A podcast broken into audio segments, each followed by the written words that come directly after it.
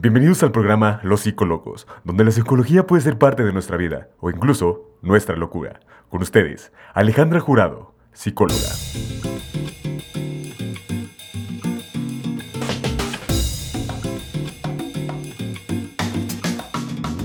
Hola, psicolocos, ¿cómo están? Bienvenidos a su programa en el cual, como ya sabemos, todos tenemos un poco de cordura y un mucho de locura.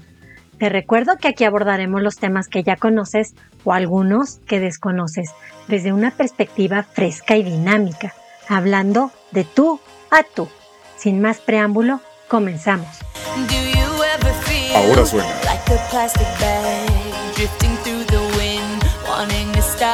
Firewall. like a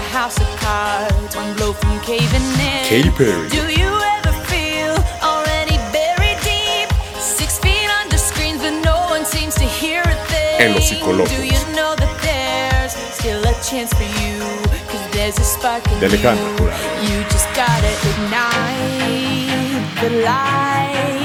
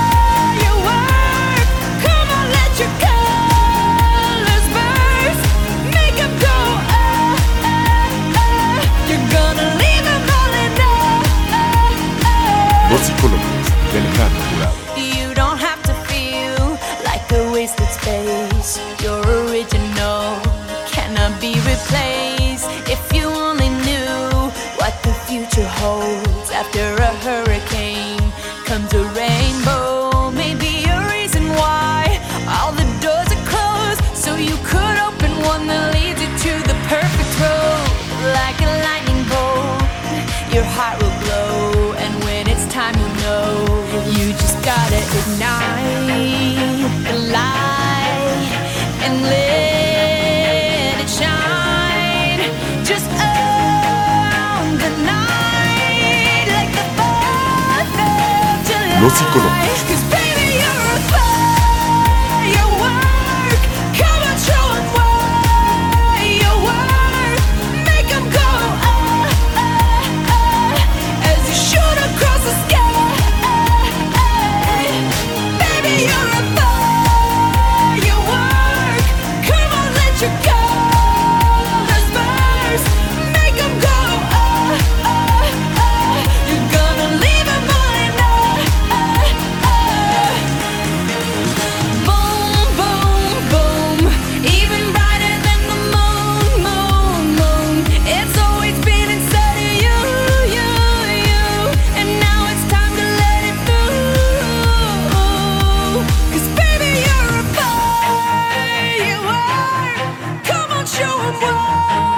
De Alejandra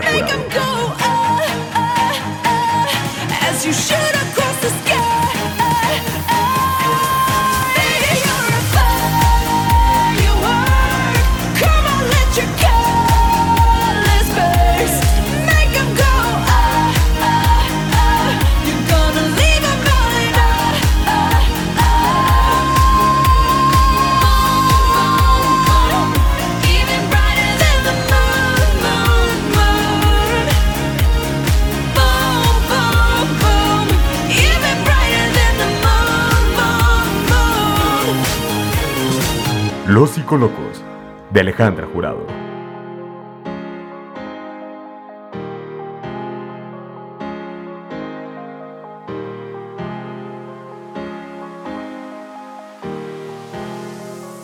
En el episodio 9 te hablé de lo que es la ansiedad y hoy te voy a comentar diferentes trastornos derivados de la misma que pueden llegar a presentarse. También es importante que sepas que cuando utilizamos la palabra trastorno es un indicador de que la ansiedad que presentas ya está interfiriendo con tus actividades diarias, causando un malestar. En el diccionario de la Real Academia Española nos define trastorno como el efecto de trastornar, alteración leve de la salud, enajenación mental. A su vez, trastornar quiere decir alterar la normalidad del funcionamiento de algo o de la actividad de alguien. Antes de llegar a los trastornos que ocasiona la ansiedad, voy a mencionar algunos síntomas bastante incómodos, que son los que hacen que pensemos que algo grave nos está sucediendo en nuestro cuerpo o en nuestra cabeza. Y son síntomas que, como la mayoría de las personas no los ven, no entienden lo que está sucediendo dentro de uno. Estos síntomas son aturdimiento mental, el bloqueo mental es un síntoma que impide desarrollar las tareas cotidianas y se activa generalmente por estados de ansiedad elevados.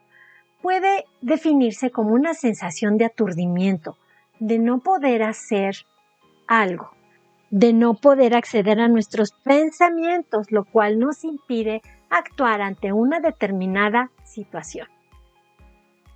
Es similar a cuando nos quedamos en blanco a la hora de presentar un examen, con la diferencia de que esto no sucede en cualquier momento del día o todos los días.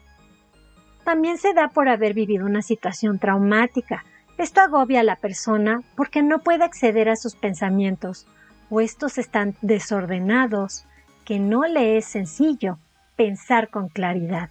Cuando uno presenta aturdimiento mental puede llegar a sentirse mareado, que le pesa la cabeza, ¿Se pone borrosa la visión o es escaso el nivel de concentración? No es peligroso, pero sí es incómodo. Es como esos muñequitos que llegamos a ver en las películas en algún tablero de carro, ya sea un perrito o una hawaiana, que se le mueve la cabecita o el cuerpo y la otra parte de la cabecita o el cuerpo está quieta. Se produce por exceso de tensión nerviosa, literal se piensa más rápido de lo que se puede procesar y parece que algo va a explotar dentro de la cabeza. Pensamientos intrusos, repetitivos o rumiantes. Presentan generalmente un valor o contenido negativo que influye aumentando la vulnerabilidad en el desarrollo de trastornos ansiosos y depresivos.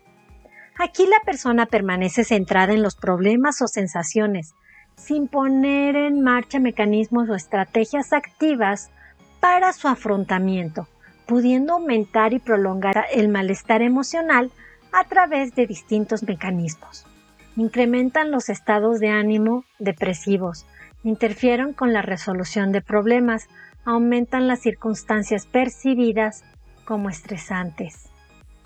La rumiación puede aparecer como un intento de aumentar el control, y reducir la incertidumbre e incrementar la sensación de seguridad en relación con los eventos parcialmente negativos. Recuerda que en el podcast 1 y en el 9 de esta serie te doy tips para trabajar este tipo de pensamientos. Miedo a perder el control o a volverse loco. Aunque no lo creas, es un síntoma común el temor de volverse loco o que se pierde el control de los actos que podamos hacer algo en contra de nuestra voluntad, así como el atentar en contra de uno mismo o de otra persona. Estos síntomas pueden presentarse por la despersonalización, que es sentirse como separado del cuerpo, como si tú fueras un espectador y vieras lo que te sucede como si fuera una película. O la desrealización, que es como si no pertenecieras a este mundo, o como si fuera un sueño, que es irreal lo que está pasando. También puede preocuparte en demasía el que estés presentando una enfermedad mental. Recuerda que la ansiedad es la que está provocando todos estos, estos tipos de pensamientos, ya que lo que es real es que le tienes miedo al miedo. Eso es la ansiedad y es un miedo razonable pero incómodo. Ataque de ansiedad. Suele implicar el temor de que ocurra alguna cosa o problema específico, como un examen, problemas de salud, en el trabajo o con la pareja, por nombrar algunos. No es una afección diagnosticable, es menos severo que un ataque de pánico. Se suele desarrollar gradualmente cuando la persona se siente ansiosa. Puede ser leve, moderado o severo. Se puede tener la sensación de que con el solo hecho de que se resuelva ese problema, todo estará bien. Los síntomas incluyen preocupación, intranquilidad y posiblemente síntomas físicos como cambios en la frecuencia cardíaca o un nudo en el estómago. Estos síntomas físicos los describo con mayor amplitud en el podcast 9 de esta serie. El ataque de ansiedad es diferente a un ataque de pánico, pero puede presentarse como parte de un trastorno de ansiedad o de pánico. El ataque de ansiedad no figura en el Manual Diagnóstico y Estadística de la Asociación Americana de Psicología, quinta edición. APA por sus siglas en inglés y el manual también es conocido como el DSM-5. Un ataque de pánico. La revista Medical News Today nos, nos, brinda información acerca del ataque de pánico y nos indica que no tiene un disparador específico, ocurre sin previo aviso y no hay forma de prevenirlo. Puede suceder si una persona se siente intranquila o ansiosa o incluso mientras duerme. No suele haber una causa obvia y el nivel de miedo es desproporcionado con respecto al desencadenante. De hecho, según la Asociación Mexicana de Psicología, la reacción no está relacionada con la situación. Puede ser un síntoma de trastorno de pánico, una afección diagnosticable. Esta sí figura en el manual de CM5. Solo un profesional con licencia puede diagnosticarlo. Presenta síntomas iguales al ataque de ansiedad. Sin embargo, estos son mucho más graves, llegando a sentir tal grado de terror y con tanta intensidad que la persona teme una pérdida total de control o la muerte inminente. A menudo ocurre de manera repentina e inesperada y dura entre unos minutos y media hora, más o menos, aunque el impacto negativo puede continuar horas. En la mayoría de los casos, la ansiedad no alcanza su punto máximo de esta manera, pero algunas personas con ansiedad pueden progresar a ataques de pánico. Se puede experimentar ansiedad al saber que se va a sufrir un ataque de pánico. Del mismo modo, la ansiedad puede desencadenar el ataque de pánico. Se puede requerir algún tipo de atención médica cuando se presenta un ataque de pánico en comparación con un ataque de ansiedad. El miedo a sufrir un ataque de pánico puede afectar el comportamiento de la persona y su capacidad para desempeñarse en la vida diaria. Ahora suena Permission to Dance. EX. When it all seems like it's wrong, sing along to Elton John and that feeling which is getting started. El hocico locos. When the nights get colder and the got you falling behind. Del Jurado. Just dream about that moment when you look yourself right in the eye. I, I, you say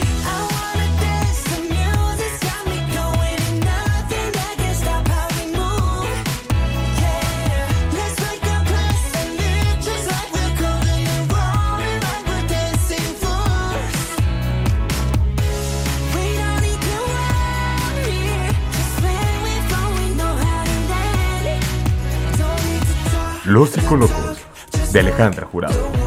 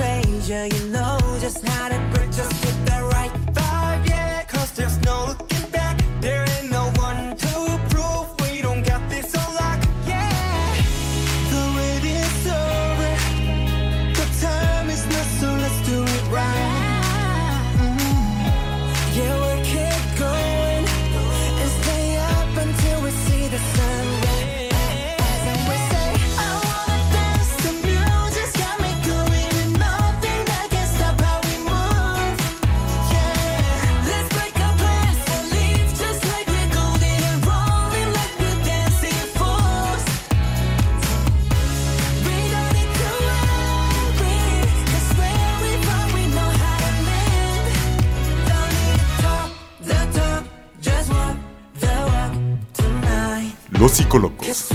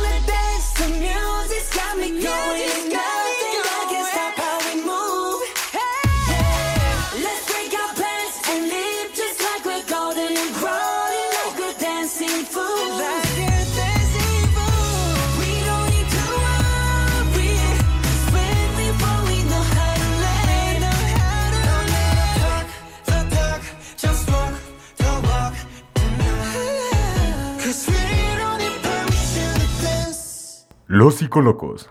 De Alejandra Jurado.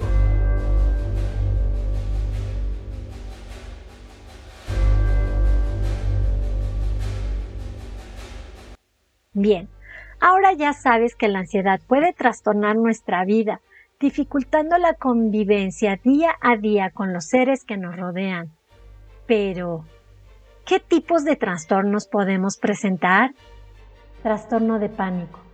Implica al menos dos ataques de pánico acompañados por el miedo futuro a presentar otros ataques. Las personas que padecen trastorno de pánico pueden perder un trabajo, negarse a viajar, abandonar su hogar o evitar por completo cualquier cosa que crean que desencadenará un ataque de ansiedad. Trastorno obsesivo compulsivo. Todos tenemos manías que son conductas, pero cuando éstas se desarrollan en un mayor grado o frecuencia, también interfieren con nuestra vida. El diccionario de la RAE nos indica qué manía es.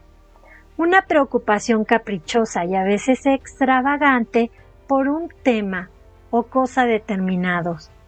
Afición exagerada por algo o alguien, por ejemplo, tiene manía por las modas. Esas manías se convierten en rasgos de nuestra personalidad y de este modo pueden identificarnos o describirnos las personas.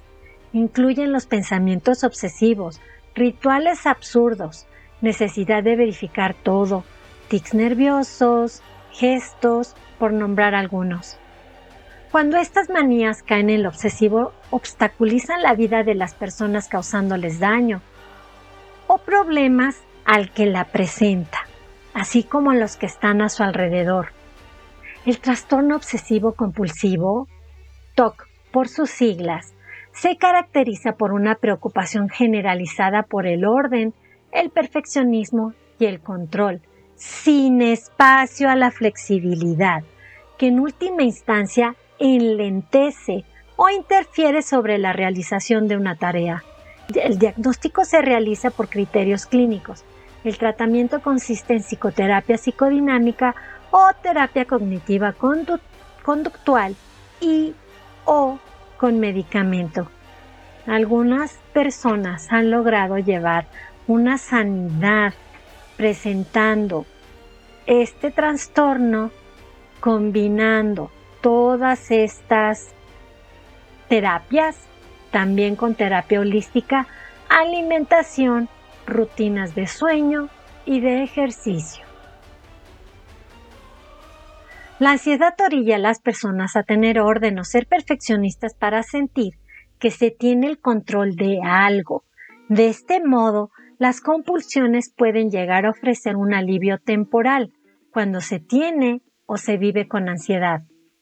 Este comportamiento puede producir un círculo vicioso al no liberarnos totalmente de la ansiedad, agudizando aún más dichas manías y ocasionando otros tipos o niveles dentro del mismo trastorno. Cabe mencionar que este trastorno incluye manías de limpieza exagerada, las cuales se incrementaron en este momento por la pandemia, tanto dichas manías como la ansiedad.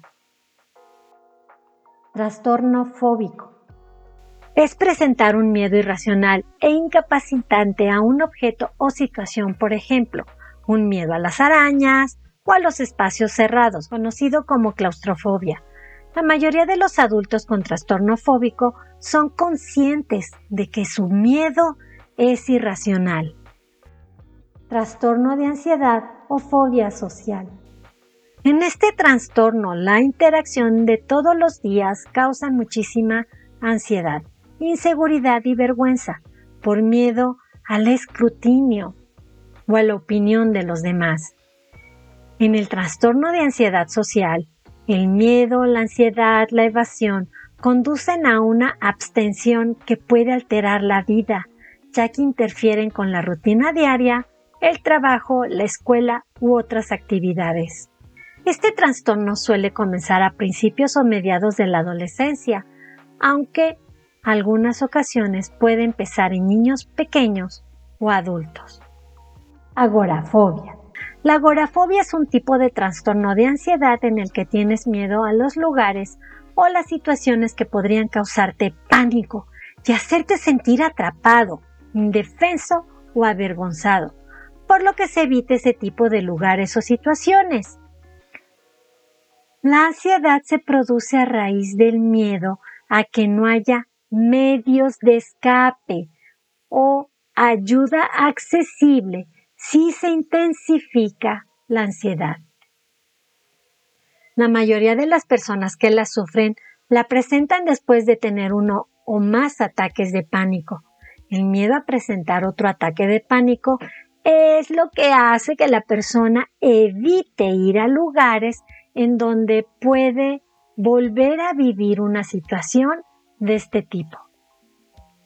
Después de vivir esta experiencia le temes a una situación real o anticipada, como usar transporte público, estar en espacios abiertos, hacer fila o estar en una multitud. El simplemente sentirte asustado o tener pensamientos catastrofistas sin que haya un peligro real, activa la alarma de que estás en peligro, activando la ansiedad. Esto es tener miedo anticipatorio y además la persona que lo presenta trata de ocultarlo, abriendo un círculo vicioso de sentir miedo y disimularlo hasta que no lo puede controlar. Esta es la causa de la agorafobia.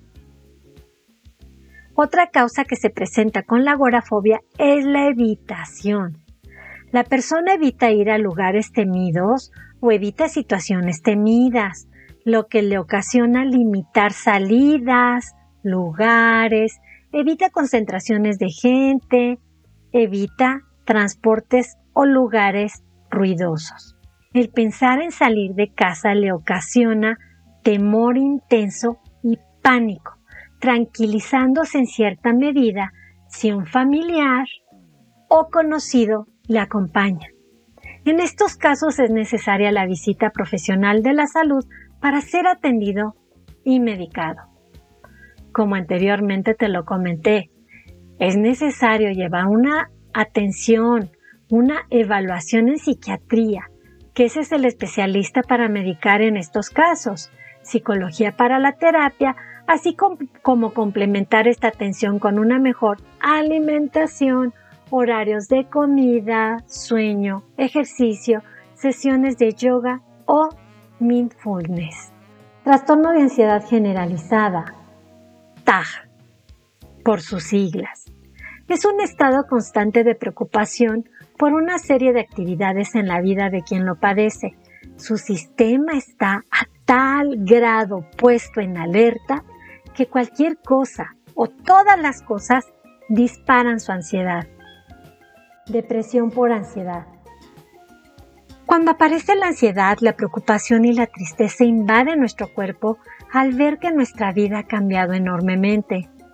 Al permanecer por un largo periodo de tiempo, es común que la ansiedad derive en depresión, causando síntomas como la tristeza, preocupación, desgana, apatía, desinterés, falta de voluntad, falta de entusiasmo, ganas de llorar, pérdida de apetito que hace bajar de peso, pérdida de sueño, presentándose al mismo tiempo pensamientos fatalistas o pensamientos intrusos que son repetitivos. Con la depresión no nos da ganas de hacer nada, además de que las personas a tu alrededor no ayudan diciéndote, échele ganas. ¿Perdón? ¿En qué momento se dijo que uno no quiere echarle ganas?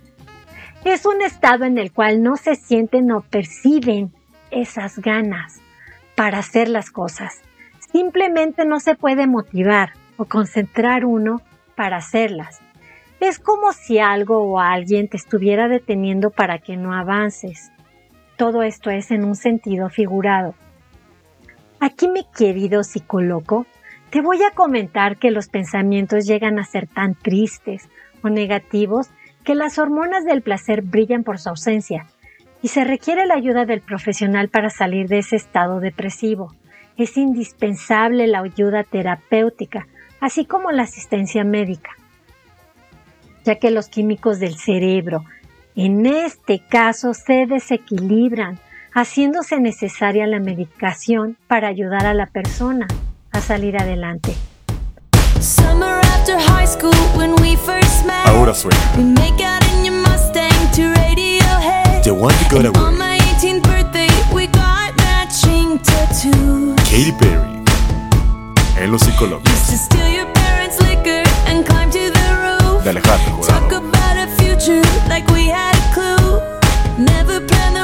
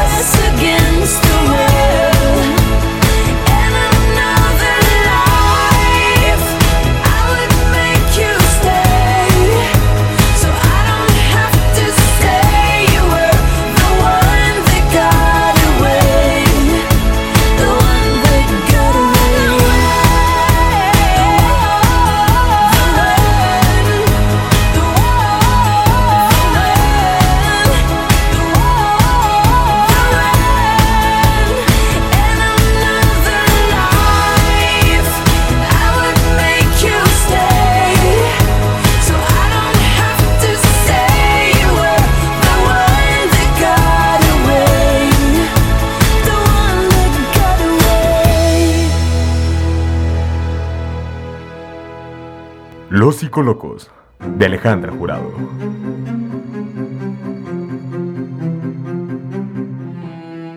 Aquí es muy importante que si tú tienes depresión hables de ello y solicites apoyo familiar y médico.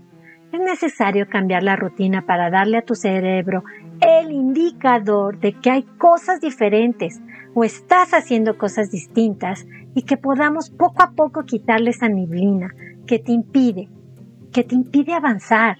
Y esas cosas que necesitas hacer son levantarte de la cama y meterte a bañar. Vístete con la ropa más linda que tengas o la que es tu favorita, de preferencia con colores alegres o llamativos. Perfúmate. Si te gusta, maquíllate. Tiende la cama para evitar la tentación de regresar a ella. Prepárate algo rico en cada comida. Pon la mesa como si fuera a llegar un invitado a tu casa. Ese lugar bonito y esa comida deliciosa son para el mejor invitado que existe. Y esa persona eres tú. Tú eres esa persona que merece lo mejor y es tiempo que comiences a hacerlo. Nadie más lo va a hacer por ti. Es el momento de darte ese cariño y esa atención que te mereces. No permitas que la ansiedad o la depresión te lo sigan robando. Sal a dar una pequeña caminata cerca de tu casa. Cualquier calle o avenida o tal vez un parque sirven para ello. No es necesario que gastes dinero. Al caminar haces que tu cuerpo segregue las hormonas del placer, favoreciendo el sentirte bien. Todas estas sugerencias son para que las uses como un plan de acción y así poder salir de ese estado causado por la ansiedad y la depresión. Con estas acciones puedes tratar de tener un poco de control, tener rumbo, planes o simplemente una idea para seguir adelante en el día a día. Sentir depresión cuando tienes ansiedad es terrible, ya que con la ansiedad quieres cumplir con las cosas para no decepcionar a alguien, ya sea personal o laboralmente.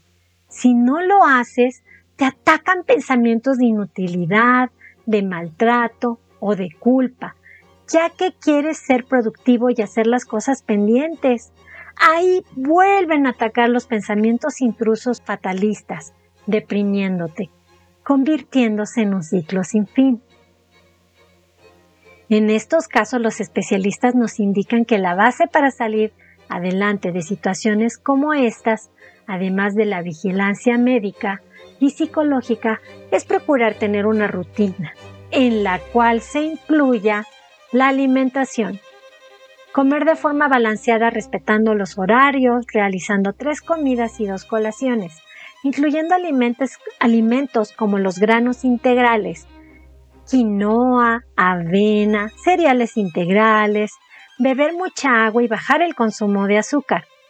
Consultar con un nutriólogo para tu edad, tu peso y morfología es ideal que el nutriólogo te haga tu dieta. Esa es una excelente idea. Dormir. Tener un horario de sueño, ya que la generalmente las personas que presentan ansiedad padecen insomnio y su reloj biológico tiene alterados los ciclos de sueño y vigilia, que es el tiempo de estar despiertos. Ejercicio. Al momento de hacer ejercicio nuestro organismo libera hormonas del placer disminuyendo la hormona llamada adrenalina, que es la hormona que nos hace estar constantemente en alerta y preparados para huir o atacar. Además, el ejercicio favorece el sueño, permitiéndonos estar cansados para buscar dormir a una hora adecuada o que nos funcione para romper de este modo el ciclo del insomnio que aparece con la ansiedad. Caminar, o correr son buenas opciones. No necesitas gastar dinero, no es necesario pagar en un gimnasio y puedes empezar a hacerlo. Aprender a relajarse. Existen diferentes opciones para bajar la revolución en la cual se encuentran nuestros pensamientos y nos permite focalizarnos en nuestros pensamientos. sensaciones agradables, así como ayudarnos a estar en el aquí y en el ahora, estar en este momento presente. Y esas opciones pueden ser practicar yoga, meditar, aromaterapia, arte terapia, utilizando música o pintura para dirigir los pensamientos de forma positiva. Aprender algo nuevo te ayuda a enfocar tu pensamiento en cosas diferentes y les quita protagonismo a esos pensamientos rumiantes. Aprende a tejer, pintar, cocinar o bailar. A rompecabezas, autodefinidos, sopas de letras. Pon atención a los signos que desencadenan un ataque de ansiedad y estos pueden ser olores, lugares, canciones, ciertos tipos de recuerdos. Aprende a reconocer lo que te estresa o te provoca ansiedad, el dolor de cabeza, la incapacidad para dormir o comer en exceso, así como pasar de comer cosas dulces a, saladas alternadamente, pueden ser señales de que es hora de tomar un descanso o pedir ayuda. Son las señales que te manda tu cuerpo. Recuerda, pedir ayuda es la oportunidad de atenderte y sentirte bien. No es signo de debilidad. Llevar una agenda o programador para ocuparse y cumplir nuevas metas no permite que le des tiempo a tu mente de vagar en cosas que te lastiman. Recuerda, psicoloco, si no avanzas, si te sientes peor que en otro momento, busca ayuda psicológica. Los psicólogos somos personas que contamos con diferentes mapas para buscar otros caminos y así poder llegar al lugar en donde deseas estar. Ahora bien, si tú tienes tu mapa pero quieres otra ruta, también podemos ayudarte, inclusive usando una lámpara para encontrar una ruta diferente. No lo dudes, no estás solo. Mis queridos psicólogos, recuerden que estamos llenos de locura y poca cordura. Nos vemos la próxima semana. Te bloqueé Insta, pero por otra cuenta veo tus historias. Ahora suena Tu número lo La Bachata. No sé pa' qué si me lo sé de memoria. Manuel Turizo. Me hiciste daño. Los psicólogos. Casi te extraño. De Alejandra Aunque sé que Jurado.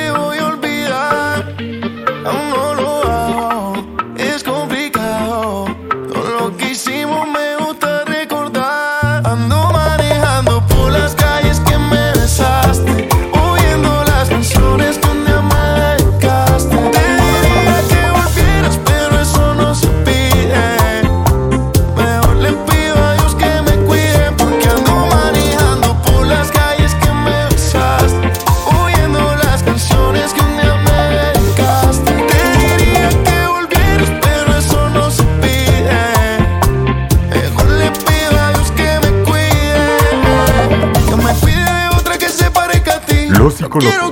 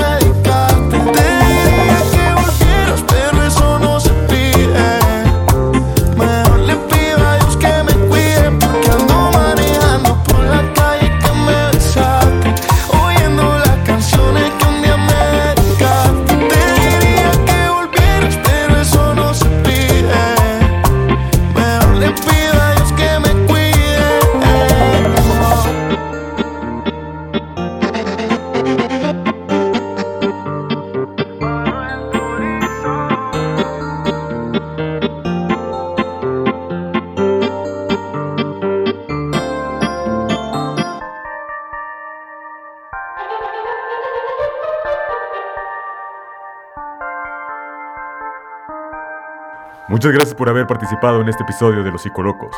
Nos vemos la próxima semana con más y nueva información.